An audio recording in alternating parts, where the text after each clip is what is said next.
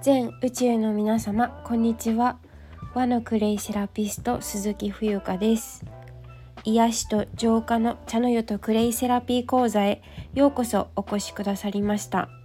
こちらの番組では民食住のクレイセラピー講座を開講している私がお茶とクレイのあるちょっといい暮らしをお届けしております。えー、本題に入る前にお知らせをさせてください。いくつかあります。YouTube チャンネル登録者数50人達成感謝ライブを2月15日水曜日21時から21時半まで、えー、行う予定です。ぜひ、えーと、とお時間のご都合つく方はあの覗きに来ていただけるとえー、嬉しく思います。はい、えー、そしてえー、っとですね今参加者さんを募っております。あの神奈川県藤沢市でお塩のお話会を行います。2月25日土曜日です。はい。あのー、まだちょっと時間あるんですけど時間というか、えー、締め切り日は特に確か設けていないと思うのであの直前参加とかも大歓迎ですので、えーと、お塩のお話会ぜひ聞いてみませんか？はい私もあの同席するするのではいよろしくお願いします。えっ、ー、と民食住のクレイセラピー講座こちらはあのー、3月1日までにお申し込みいただいた方のみ限定となりましてえー、タイのね雰囲気を感じていただきながらご受講いただくことができます。えー、あのミネラルしっかり、えっと、解毒するってどうして必要なのかとかまああの、うん、自分でお手当てをするっていうねことが結局一番最強だなって私はあの本当に心から思っていてまあそのご自身の体と心を守ることにえー、お役立ていただきたいなと思います。はい。えー、なんだかわからないクレイセラピーでもワクワクするなちょっと受けてみたいな興味あるなという方はですね是非あの直感でお越しください。えー、それから、えっと、冬香のファンクラブ、えー、こちら無料で、あのー、入ることができます。まあ、私の、え本当に日常的な、えー、まあ、飾らないありのままの姿を、えー、見ることができますので、はい、こちらも、えー、参考になさってください。そしてファンクラブに入るのにはちょっとっていう方向けに、まあ、その導入編、まあ、玄関のれんがかかった感じのようなイメージなんですけど茶の湯とクレイのあるちょっといい暮らし Facebook ページというページをえー、Facebook で解説しました。まあ、いずれにしろファンクラブもこちらのねページも Facebook アカウントもお持ちでないと登録できないんですけどはいですのでアカウントない人はまず作るところから始めてください。そして、えっと、インスタグラムのアカウントを2つ持ってまして1つはあのお茶とクレイのことを発信しているものでもう一つは、えーと、天命追求型の生き方っていう、えー、まあ、古事記「振ることの文」ですねこれを元にした私が感じることをあのなんかこう今ってすごく生き方に迷っている人がすごく多いと思うんですよ。そんな方々に向けて、まあ、ちょっと心がほっとするようなそんなメッセージを込めて日々更新しております。はい、もしよろしければねフォローください。えそして最後のお知らせですけれども来月末からえタイはホアヒンにお試し移住します。でタイで一体何をするのかについてなんですけれどもえ基本的には今私が行っている活動とは、まあ、変わりがなくてオンラインで、まあ、メインはこのクレイセラピーの講座は続けたいなと思っていてそしてあの日本のいいところタイのいいところっていうことをところをこう客観的に見ながら、えー、日本にそういう日本にタイのいいところを紹介したりとかなんかこうグローバル的な動きができたらいいなと思っているんですよね。はいそしてあの収入やち、えーと、貯金については余裕がすごくあるわけではないため、えっ、ー、と、応援チケットを販売する予定です。まあ、それはね、えっ、と、ウェブサイトを今あの開設準備中ですので、えっ、と、少々お待ちください。えタイという国からね東南アジアねタイ現地ならではの情報をお届けしたいと考えております、まあ、やっていくうちにもしもリクエストがあれば教えていただきたいですこんなことやってほしいとかこんなこと知りたいとか出てくると思うので、まあ、それも私もねやってみながら、えー、修正していけたらと思っていますえー、そして、えっと、お仕事のお問い合わせやご依頼は、フューチャークレイアットマーク Gmail.com まで、えー、お申し込みください。はい。えー、っと、現在、時刻はもう、えー、16時13分で、はい、あの今日実はですね朝から あの午前中いっぱい病院にいました。はい、えー、祖母の付き添いですね。えー、なぜかと申しますと今朝あの朝からですね我が家はあの1階と2階1階が店舗で2階が自宅になっているんですけれども、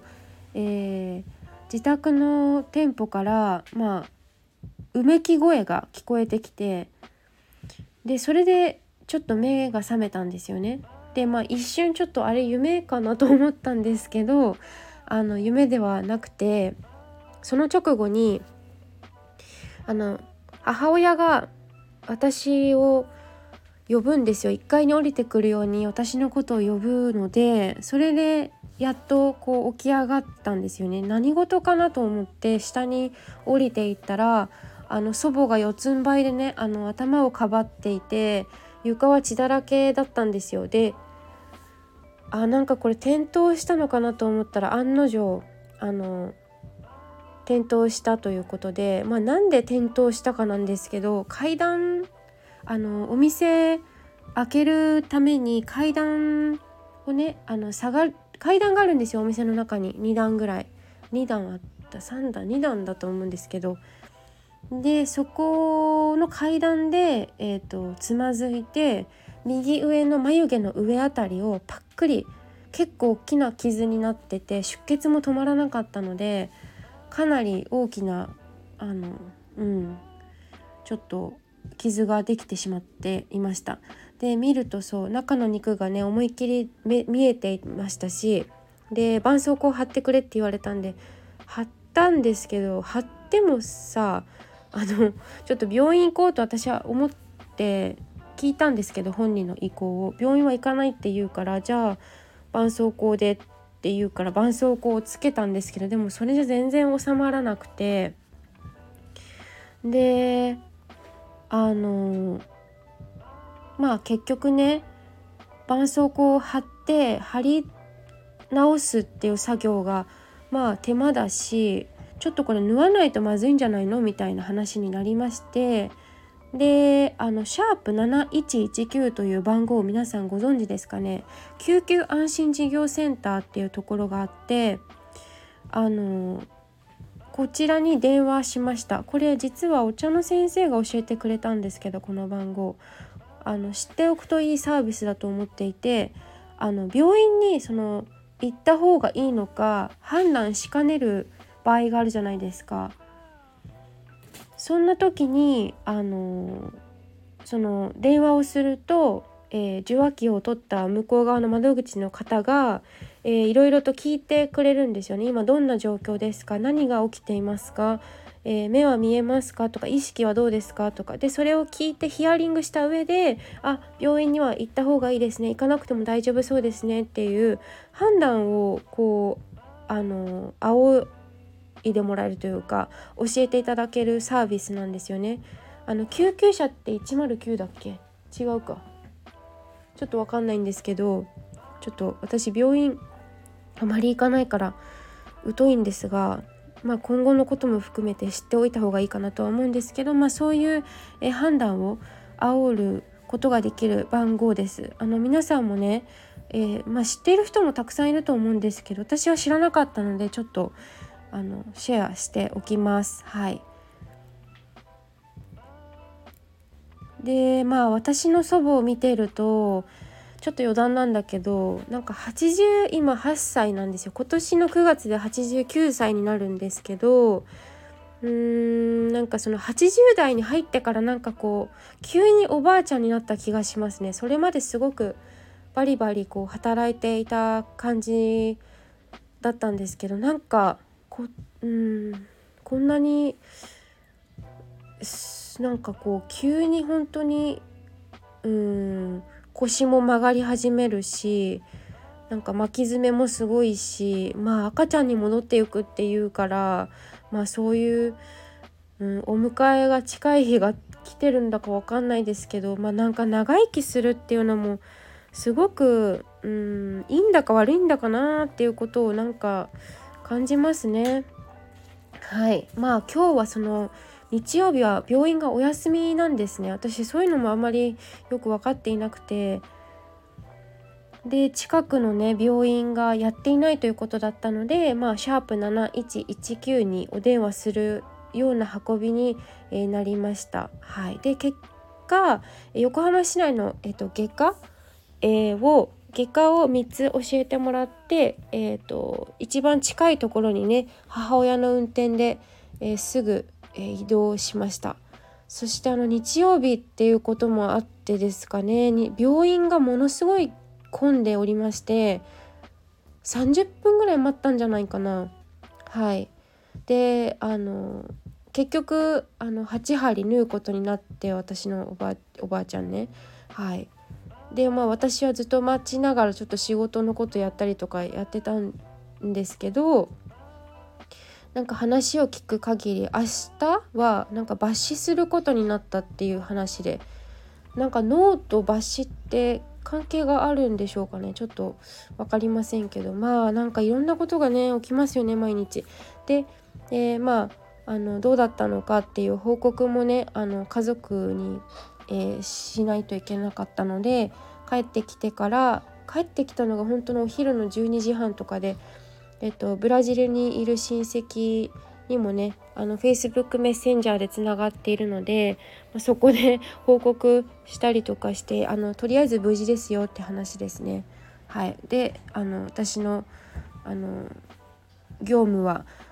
一旦終了ということでまあその朝からちょっと振り回された感があって、えー、朝そうですね。今日はちょっと精神的にも体力的にもやや疲労感が残っている感じなんですけれども、ま、それもあってかなんとなくこう食欲がないんですよね。うん、あんまりその目覚めがねきっかけがなんかそのうめき声だったからちょっと、うん、引っ張られてるかなっていうのはあるんですけどはい。まあそんなわけで午前中いっぱいね病院で時間を費やすことになったんですけどまあでも至って祖母はなんかこれも生活体験だって言ってなんか浮かれてはいないんだろうけどなんかすごくうん付き添いの私たちよりも人一倍元気というか、はい、血がねすごいダラダラダラダラこぼこぼれているじゃなくて流れているのによくしゃべるしその移動時間中もねなんか一番元気でしたね。空元気というのかな。はい。そして今やっとデスクワークにありつけたという流れになりました。で、まあ、夕方からね夜にかけてあのオーストラリアの旧友と会う約束がいや会う約束をしていたんですけどちょっと今日はこんな感じでトラブル続きだったのでなんかあんまり気が乗らなかったからキャンセルにしました。はい。で本当にね祖母は至って元気でしてはい元気です。であの CT 撮影っていうんですかね。はい。撮影した後の結果、まあ、私も一緒にこう診断というか診察室に入ってお話をちょっと聞いてたんですけどあのー、なんか脳がえっ、ー、と同い年の88歳ぐらいの人たちの脳と比べてなんか60歳ぐらいのすごい若い脳でまあ健康的ですごく頭がしっかりしてますねっていうことを先生に褒められていた。褒められていたのかなあれ。なんかすごいでもあのなんかすごくいい感じの先生でしたねお医者さん。うん。こう親身になって教えてくれたりとかしてました。まあそういう結果だったのでご安心ください。石田園の社長は転んですごい怪我になったけど元気です。はい。でまあ本当にね今日この話が本題じゃないんですよね。もちろんのこと。でまあ前置きがねいつも以上に長くなってしまったんですけれどもえ皆さんお待たせいたしました。まあ日曜日なんでね今日皆さんお出かけしているのかな？ご家族とかでね。はいわからないけれどもまあ私は毎日、えー、変わらず更新というかお話をしていきたいと思います。はいいつもお付き合いいただきありがとうございます、えー、今日の横浜市内はですね晴れてたんですけどちょっと曇ってきたかな？まあでも、うん、暖かめな感じでどこかね春を感じる感じますね。はい。それでもまだまだ油断はできないのであのこんな日はまあ毎日入ってもいいんですけどクレイバスにね入浴使って体は冷やさないようにねもう湯冷めしてしまうと大変ですから過ごしてまいりましょう。はい。で今日のタイトルなんですけどマスクオセロっていうテーマです。あのマス苦しい苦しいマスクマス苦しい。えっ、とこれはあの造語だと思うんですけど私この、えー、言葉はですねあの実はインスタグラムで、えーと、お友達とおお友達というかつながったまゆこさんっていう方の、えー、投稿で割と最近知りました。はいあのノートの方に彼女の、えー、投稿をシェアしているので是非ノートも合わせて、えー、ご覧ください。でまあどういうことかというとマスクオセロね、えー、まあ、9人中マスクマスクじゃない、えっと、オセロって白と黒じゃないですか。で自分がひっくり返すことによってこう色が変わっていきますよね。まあ、それを比喩してマスクオセロっていうことになってると思うんですけど、まあ、まさに私が9人中の1人みたいな感じであの職場のことなんですけど職場でのマスクの件まあ皆さんもねこのなんかマスクつけるつけない問題に関しては割と敏感というかうん避けている話題でもあるのかなと思うんですけどちょっとあえてお話をしてみたいと思います。はい私以外はあの職場ではですねマスクして今も皆さんあの勤務しています子供はなんかしてたりしてなかったりそれぞれ違うんですけど大人たちはなんか本当に人の目が気になっている人ばかりですねどういう理由でみんなつけてるんだろうでもほとんどの人がねやっぱりその感染対策というよりもみんながつけてるからしているっていう感じなんじゃないですかね。まああの私は本当に変人万歳というか、まあ、そもそも変人って何ぞやって感じなんですけどそんなことをねもう私正直マスクの話をするのは本当に飽きているんですよね。でもまあなんかうーん感じたことはシェアしてで自分の実体験をシェアすることが私のうーんまあお仕事というかまあやるべきことでもあるのかなっていうのがあるので今日はちょっとそんなお話をしてみたいと思いますね。まあそんなマスクのことでそのいちいち指摘したりとか議論することとかに時間を費やすくらいなら私は多分おそらく退職しているんじゃないかなと思っていて。なんか私たち別にマスクのために生きているわけではないわけですしあの、本当に他のことに時間を注ぎたいですよね。はい、まあ、ちょっと今日はねヘビーな話になるかもしれないんですけどまあご興味のある方はあの、そしてえっとどうやったらうんとマスクを マスクをというかどうやったうん何かこう人の背中を押すきっかけになったらいいのかなと思いますはいまあ軽い気持ちでお付き合いいただければと軽いというか気軽な感じでお付き合いいただければと思います。はい。で、まあ、どこまで浸透しているのかまでは私実は把握してないんですけど、まあ、最近私自身が感じた体験がまさにこのね、あのマスクオセロという言葉だったのではないかというふうに感じたことがあったのでその実体験をお話ししてまいりたいと思います。あの最近政府がどうやら発表したらしいですね。その外していいよ的な感じでしょうか。ちょっと知らんけどっていう。で私テレビは本当に普段見る習慣が全くないので、まあ、完全に自分時間でこう動いているのであの世間世間体っていうのかな世間体で行動することが本当にない私にとってはメディアニュースっていうのにはとても疎いんですよ。ヤフーニュースも見ないしうーん見ないですね本当に。でさらに言うと、まあ、日本のメディアっていうのはほとんど当てにならなくて不安を煽るのみまあそれだからまあ視聴率が伸びるということにつながっていってまあ結局経済お金っていうところですよね。でまあその日本のメディアだけを見ているようではやはりすごくその情報が偏っているのでうーんなんかあんまりいい判断ってできないんじゃないかなって思うんですよね。まあそれが理由で私は普段から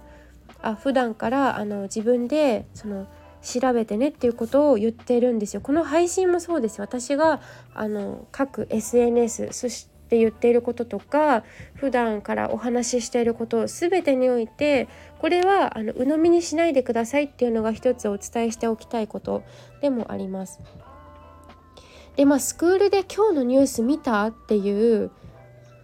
あのまあ関連の話っていうのかなには全く私ついていかないのがうん現状なんですよね。でマスクの件に関してはちょっと待ったと。あのそもそも強制されるものではないし勝手にしろ好きにしろなんですよね。知ったこっちゃないしつけたきゃつけろだし外すなら外せだしなんかその誰かの意見にね左右される前に自分の意思を持てよっていうのが本当に私の思うところなんですよ。でほとんどの日本の人たちっていうのはうんなんかこう専門家がこう言ったとかなんかお偉い人っていうんですかそもそも偉い人なんているんかって感じですけど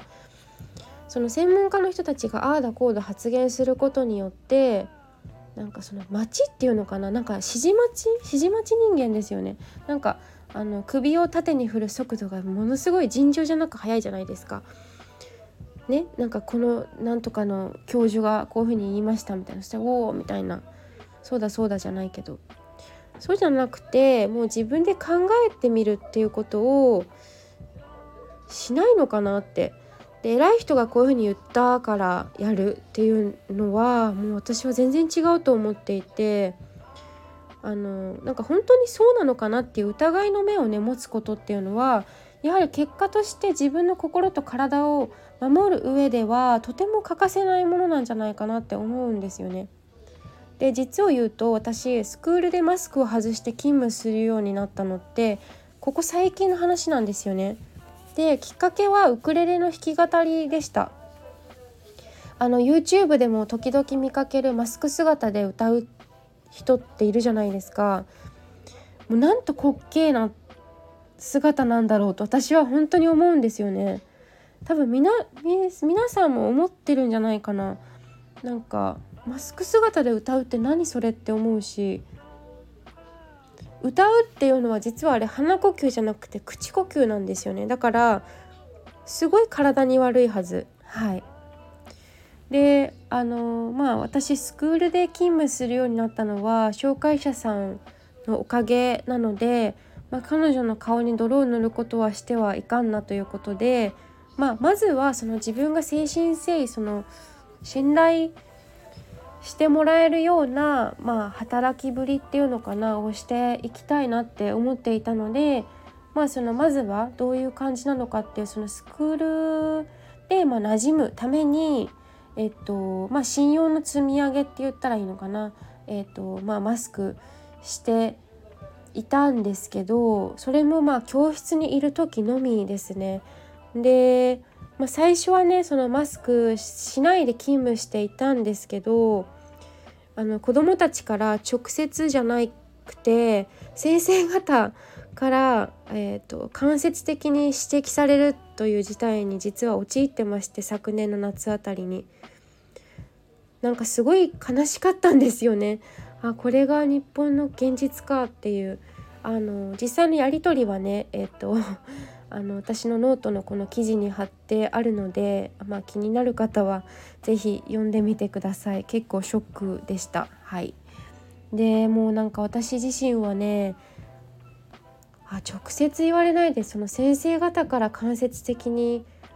あの冬香先生がマスクつけてませんでしたって言われるってあとても悲しい出来事だなって思ったしそれと同時にあこれは本当にまずいって何度も思いましたね。うん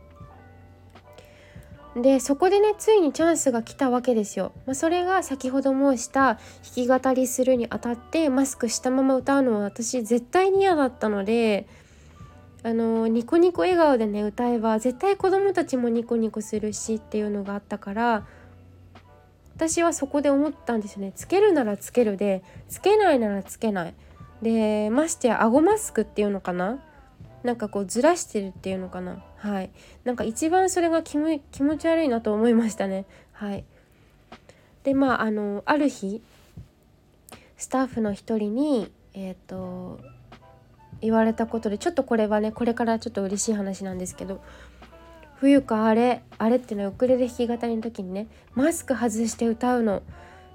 しかもさその後につけなかったことってすごく勇気ある行動だったよねって言われたんですよ。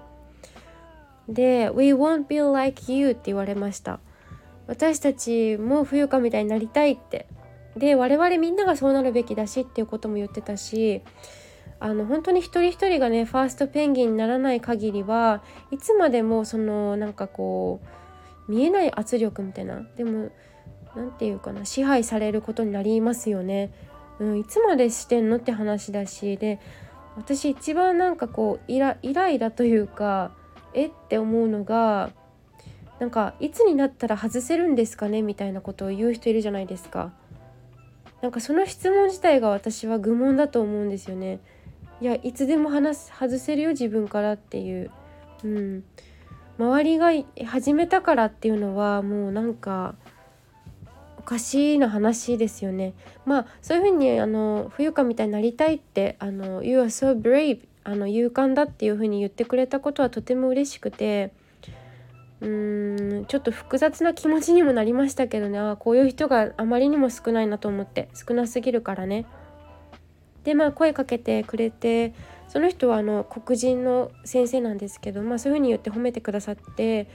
実はマスクってとても体に悪くてあの、うん、っていう話もねちょっとしましたしそういうきっかけにもなったのでね話の。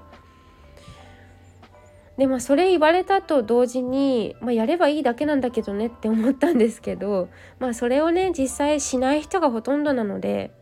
まあ、故にそれ以降あの黒人の彼女スタッフさんですけどは以前よりも私にすごくこう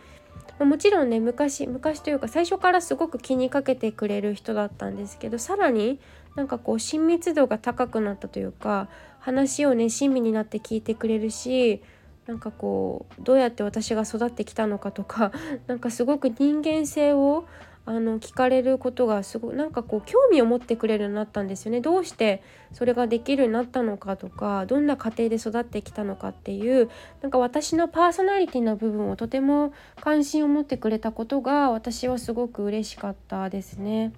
うん、であの信頼を置いてくれているっていうのが伝わってくるし、まあ、私の知らないことをね例えばあのケニアの出身なのでケニアのことを教えてくれたりとかま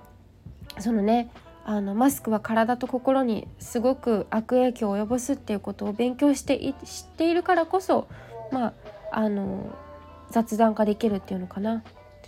本当にそのね言いたいことが言えないってやっぱりちょっと私はちょっと変だなって思いますから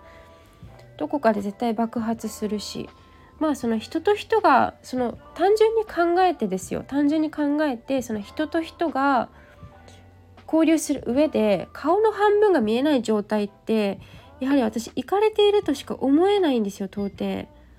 でその政府が発表しない限り行動しないっていうのはあのなんか日本の国民性を表しているというか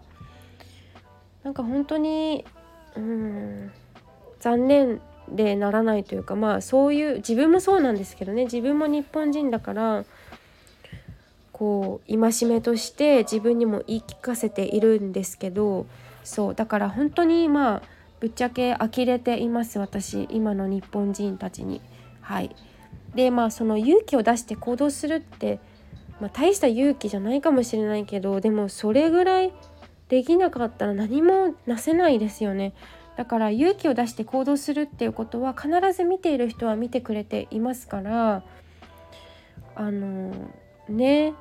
はい。まあその結局こういうのっていうのは結局大人たちが避けてきたあらゆる今まであった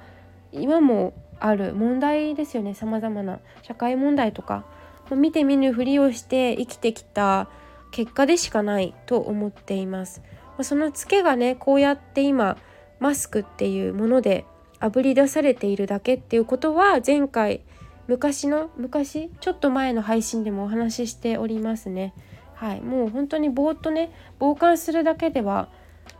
何もならないしそれで本当にいいのでしょうかっていう問いかけたいですね。まあ私は本当に言わずもがな言わずもがな私はそういうふうにそういうふうには思わないですね。まあその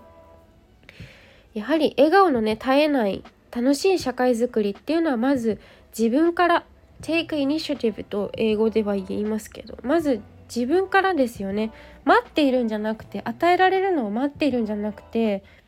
自分から行動を起こす何かアクションを取るということがすごく重要なのではないでしょうか。